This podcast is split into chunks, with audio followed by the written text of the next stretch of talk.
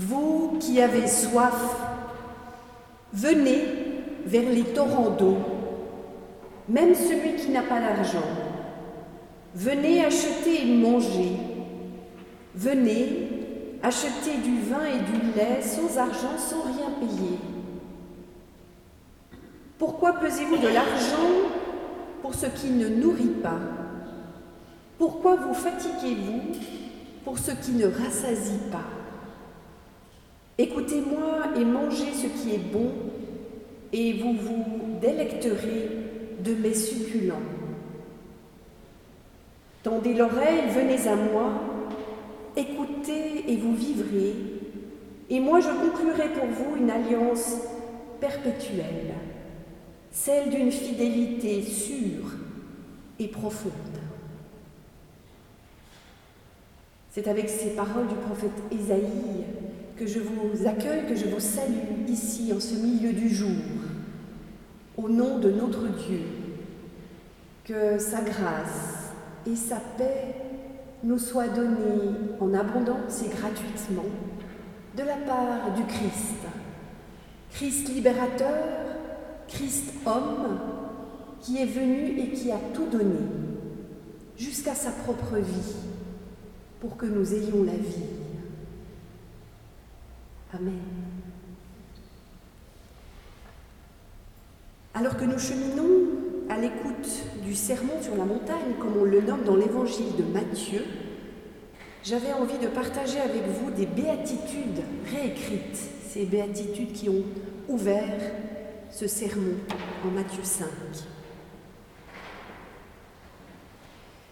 Heureux ceux qui n'ont que tendresse pour résister, leurs yeux seront consolés.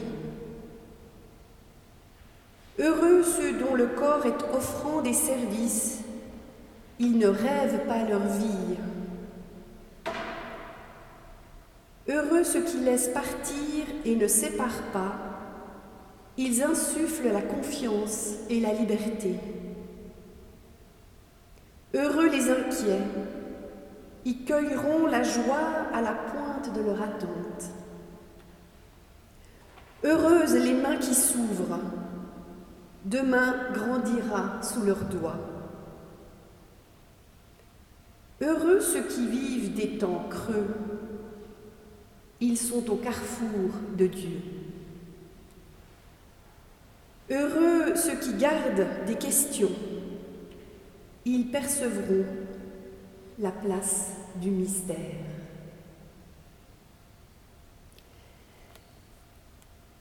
Et je vous invite à vous lever pour notre premier chant. C'est au numéro 35, sur les feuillets ou pour les cantiques, pour ceux qui ont des cantiques, numéro 35. Nous chanterons les strophes 1 et 2.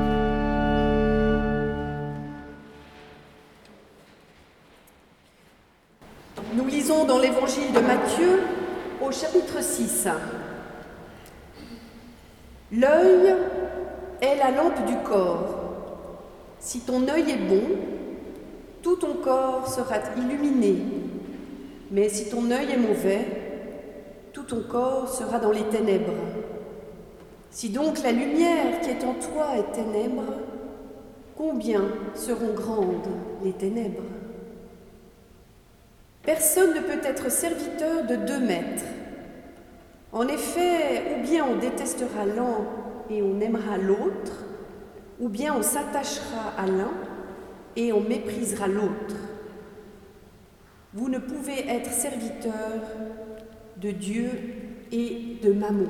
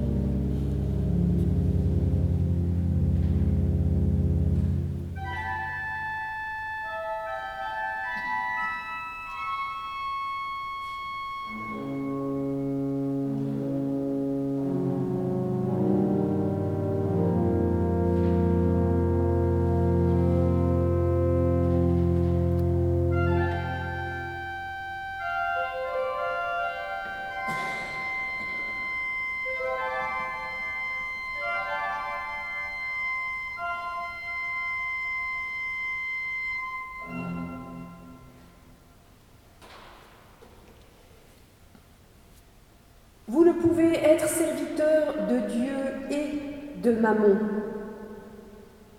En y pensant rapidement, la réponse est facile. Servir Dieu, oui. Servir Mammon, l'idole d'argent, non.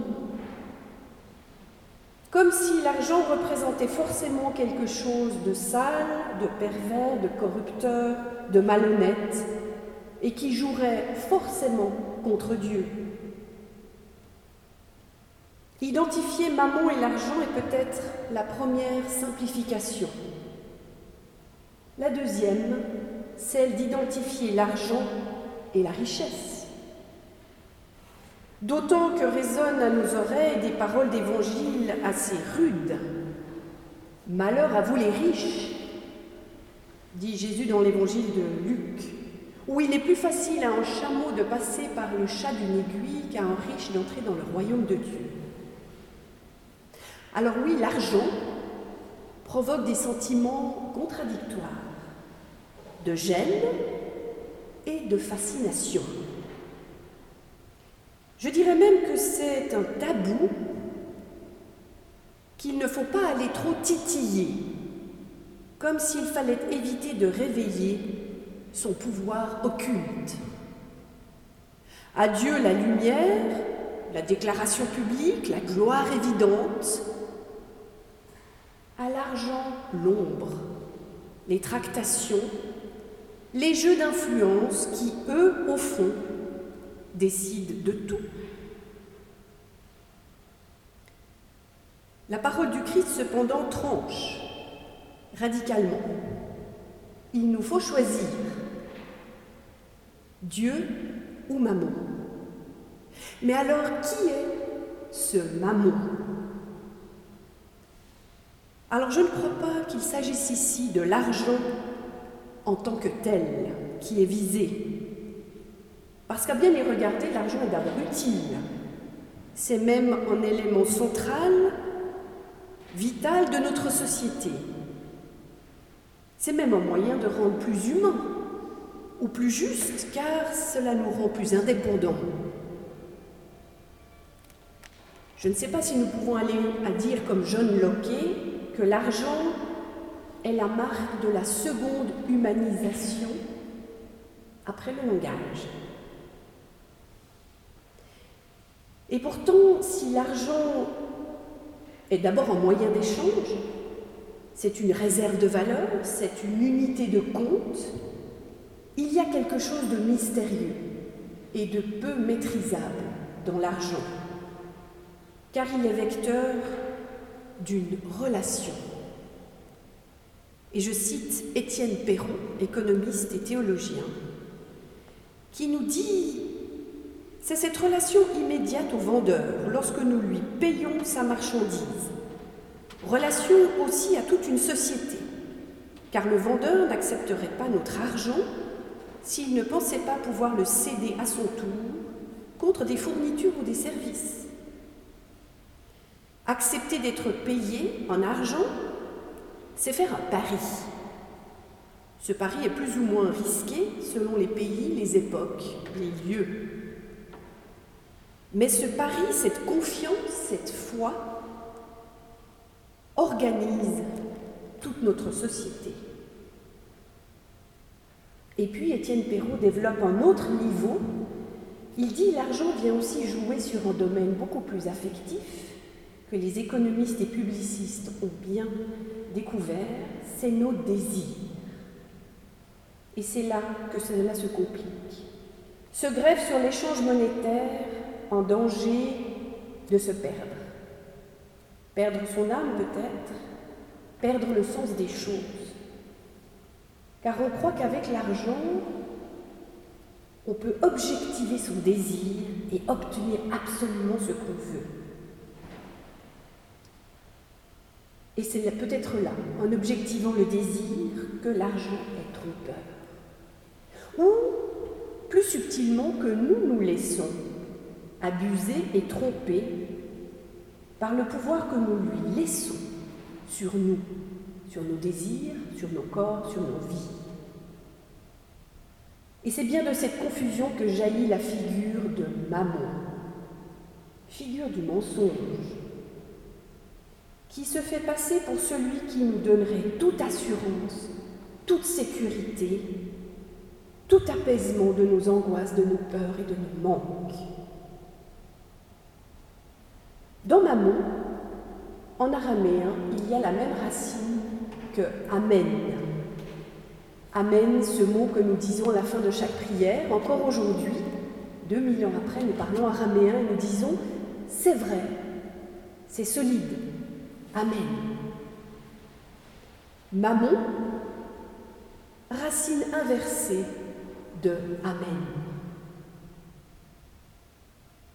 Mammon comme piège que nous pouvons laisser se refermer sur nous dès que nous croyons que l'argent va résoudre nos angoisses, nos peurs de manquer, notre besoin d'accumuler, d'être plein, ou alors de jouir du monde et des autres, car tout a un prix, n'est-ce pas? L'argent comme mensonge pour régner sur les autres, sur les choses, sur les êtres. Mammon comme un miroir trompeur où nous croyons lire notre propre valeur, notre propre puissance, notre propre assurance que rien ne peut nous arriver. Se faire serviteur de Mammon éteint notre Amen. Se faire serviteur de Mammon occulte le Dieu impalpable, contrairement à l'argent qu'on peut palper, occulte le Dieu invisible, le Dieu immémorial, qui nous sauve de nos esclavages.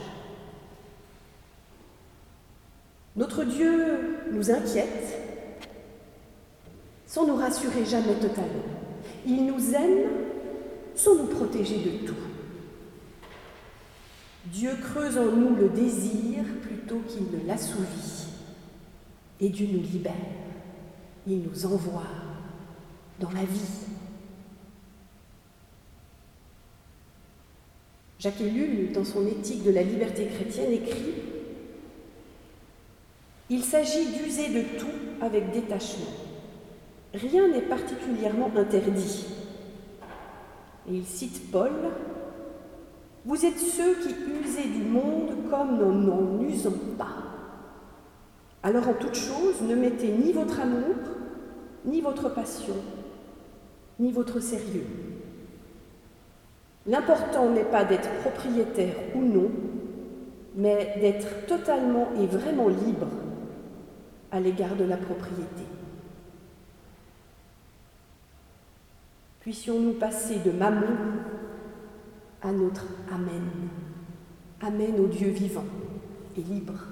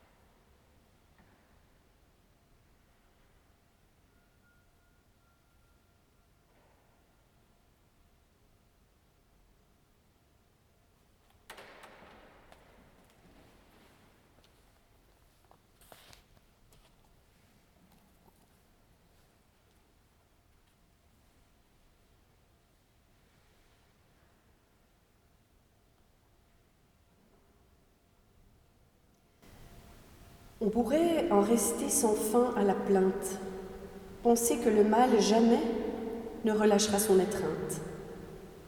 On pourrait aussi se contenter d'être sourd et passer son chemin quand la violence défigure l'humain et le prive de tout lendemain. Mais vivre requiert plus de hauteur, une réponse habillée de responsabilité. Vivre commence par une fine attention à ce qui tremble au-dedans, ce nom cousu à notre chair qui fait la lumière, là où nous n'y voyons pas clair. Quand l'impuissance nous prend devant l'hiver du monde, il reste la persévérance à opposer à la désespérance il reste la petite veilleuse à soigner au profond de l'être, celle qui porte la guérison dans ses rayons, et fait soleil là où nous pétrifie le sommeil. Unissons-nous dans la prière.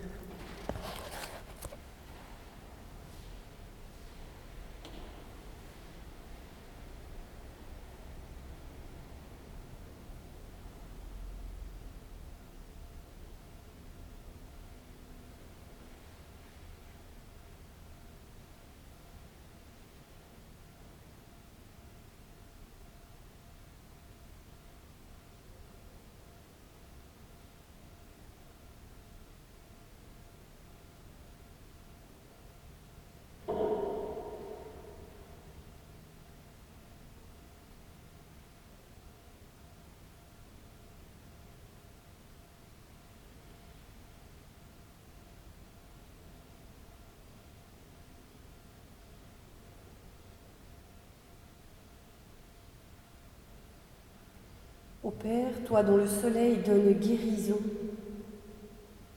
nous te remettons les visages, les proches, les personnes qui comptent pour nous. Personnes prises dans la souffrance, la maladie, le combat. Personnes aimées, mal aimées,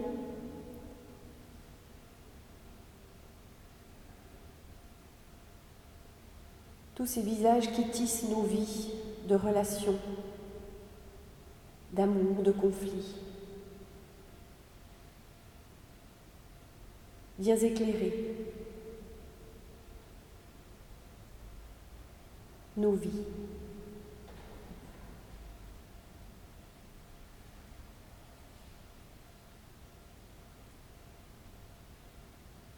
Nous te remettons aussi notre monde, les pays que nous portons dans nos prières jour après jour, les lieux où tout manque, aiguise nos intelligences, apprends-nous à partager, à donner.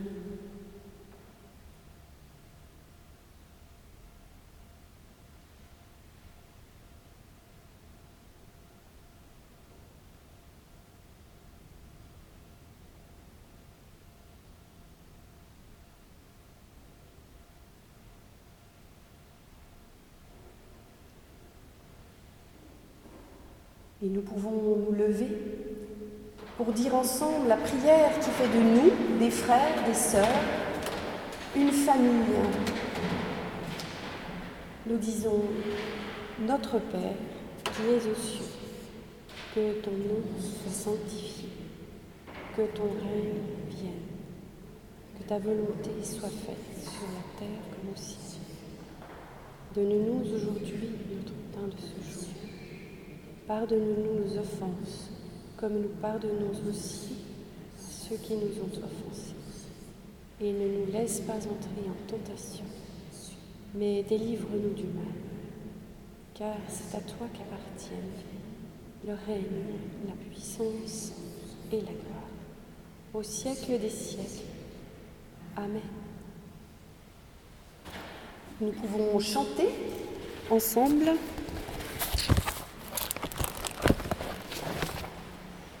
Veille et prie et sois fervent. Nous chanterons les trois strophes. Ah. Cantique 409. 409.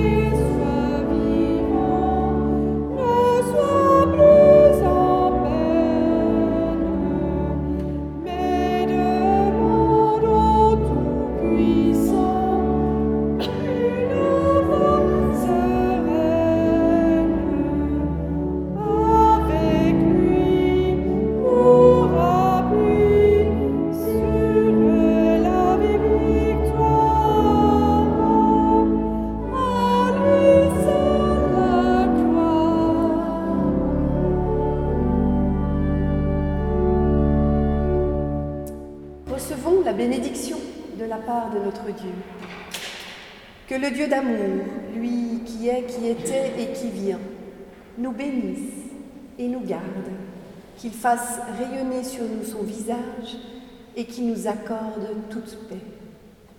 Allons, marchons en enfants de lumière. Amen.